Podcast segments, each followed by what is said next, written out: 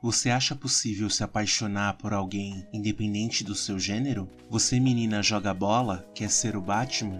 Você menino brinca de boneca? Não sonha com a princesa encantada?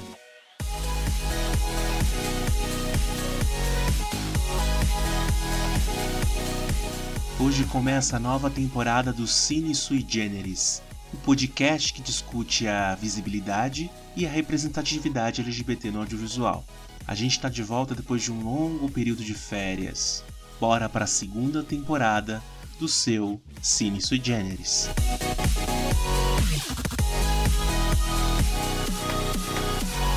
E a gente já começa com algumas novidades.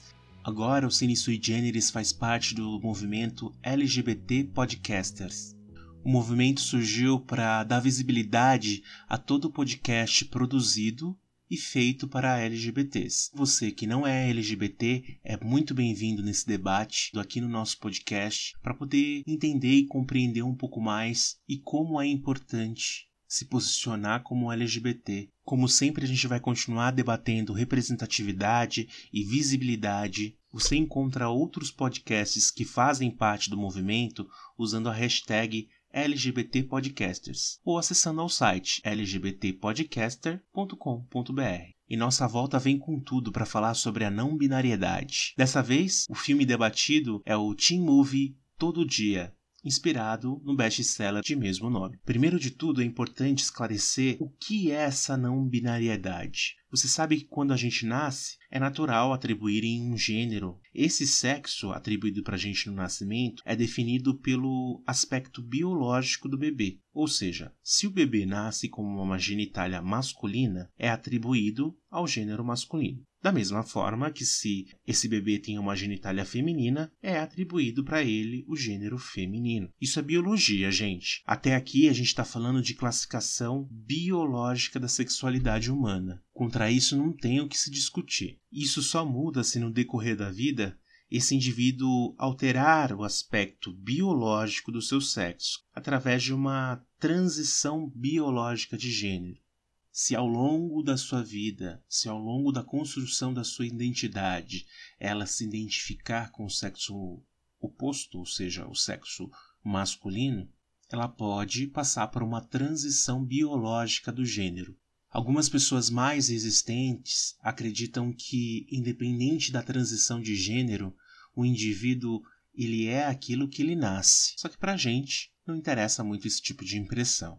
Eu posso achar o que eu quiser sobre o outro, o que eu não posso decidir por ele. O problema aqui não está na classificação do que é masculino e do que é feminino, mas tudo que nós, como sociedade, atribuímos como responsabilidades para esses indivíduos que são homens ou mulheres. Muita gente ainda crê que mulheres devem servir ao marido, cuidar dos filhos, enquanto os maridos têm a responsabilidade de ter um bom emprego para sustentar a família. Esse é um tipo de pensamento que ainda é muito vigente em muitas sociedades que são mais conservadoras conservadorismo nada mais é do que a manutenção de critérios de sociedade perpetuadas no passado. É aí que a gente entra no caso do meninas vestem rosa e meninos vestem azul. Isso para ser bem simplório, porque a pressão social que se faz a partir do gênero, ela vai muito além da cor da roupa que você usa. O gênero biológico para a maioria das pessoas, principalmente em sociedades conservadoras, acaba se sobressaindo a identidade do indivíduo. E é a identidade que é o ponto fundamental que a gente tem que debater e discutir.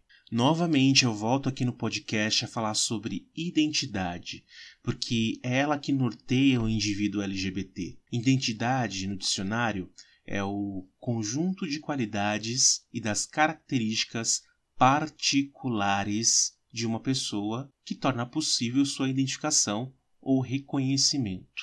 Para o indivíduo não binário, apresentado no filme que a gente vai debater hoje, existe a identidade feminina, a identidade masculina e a identidade não binária. Essa identidade não binária é um termo guarda-chuva de identidades de gênero que não são integrais e exclusivas masculinas ou femininas.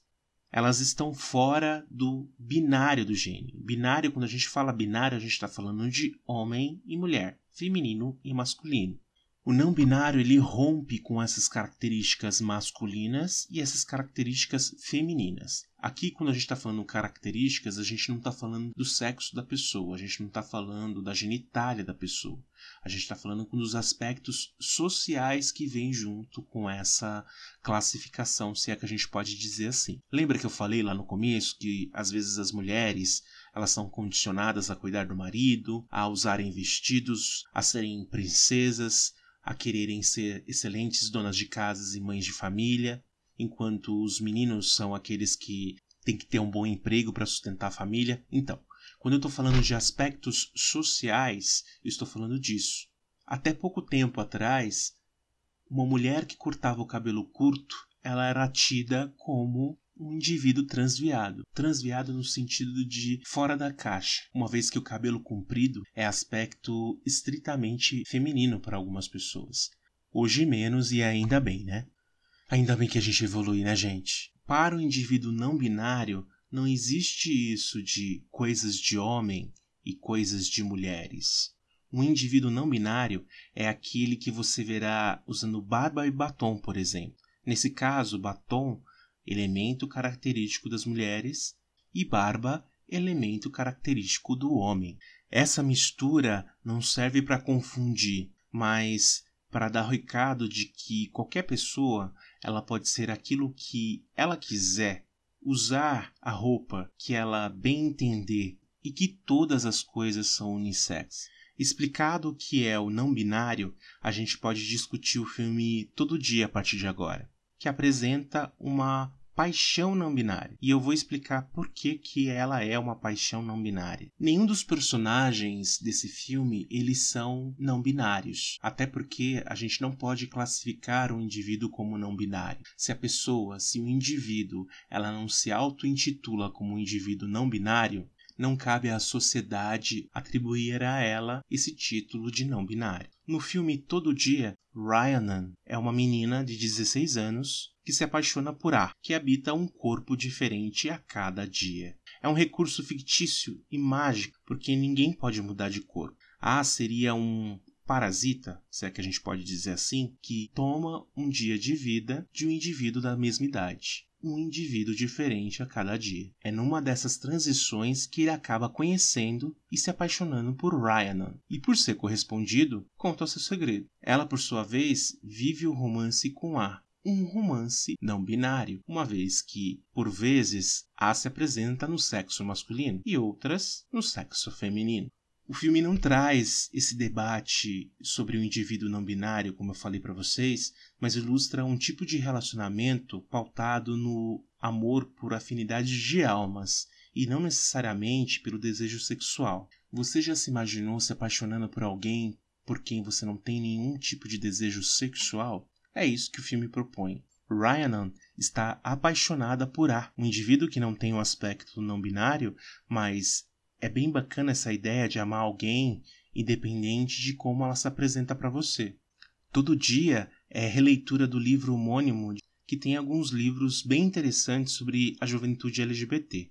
Pensando nessa questão da não binariedade, você acha possível alguém se apaixonar por alguém por quem não tem nenhum tipo de atração física?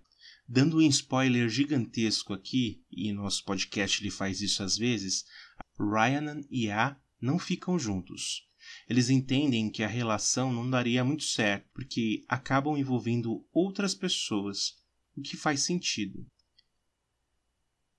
Não é tão feliz, uma vez que a Ryan segue sua vida apaixonada por uma das pessoas cujo corpo o A tomou, enquanto A segue sendo um indivíduo atípico, sem gênero, mas cheio de sentimentos. Mas PJ, como que o filme me faz pensar sobre a não binariedade?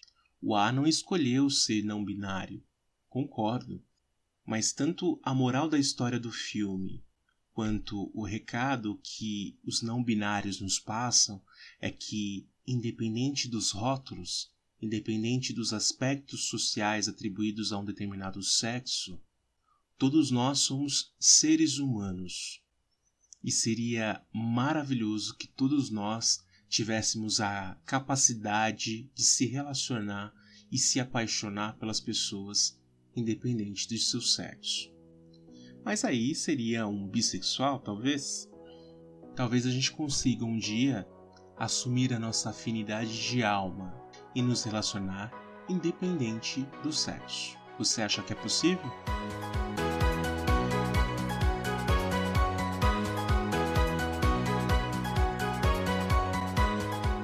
Esse foi o Cine Sui Generis de hoje. Nossos episódios voltam a ser semanais. Na semana que vem a gente volta com um tema. A gente tem um monte de tema bacana para que você possa compreender um pouco mais o universo LGBT e para que a gente possa debater também todas essas peças audiovisuais que falam a representatividade e a identidade LGBT. Lembrando sempre que se você não é LGBT, você também é muito bem-vindo nessa discussão, tá? O que a gente quer aqui é estreitar relações, fazer com que cada vez mais pessoas tenham empatia, não só pelo LGBT, mas pelo ser humano como um todo.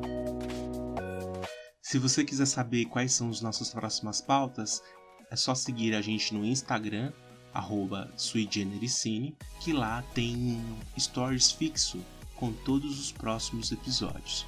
Querendo participar, é só mandar um e-mail pra gente ou uma mensagem lá pelo Insta mesmo, que você vai ser direcionado a participar aqui com suas opiniões e impressões sobre o filme que está sendo discutido no dia. E eu sou PJ Moraes e você me encontra nas redes sociais como arroba PJ Moraes. Me inscreva, me siga. Se você quiser, compartilhe esse episódio. Faça com que mais pessoas conheçam o nosso trabalho. Um grande abraço, até a semana que vem. Tchau!